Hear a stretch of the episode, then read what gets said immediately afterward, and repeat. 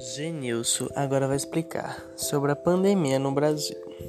A pandemia foi um local que veio de muitos tributos, né, GG?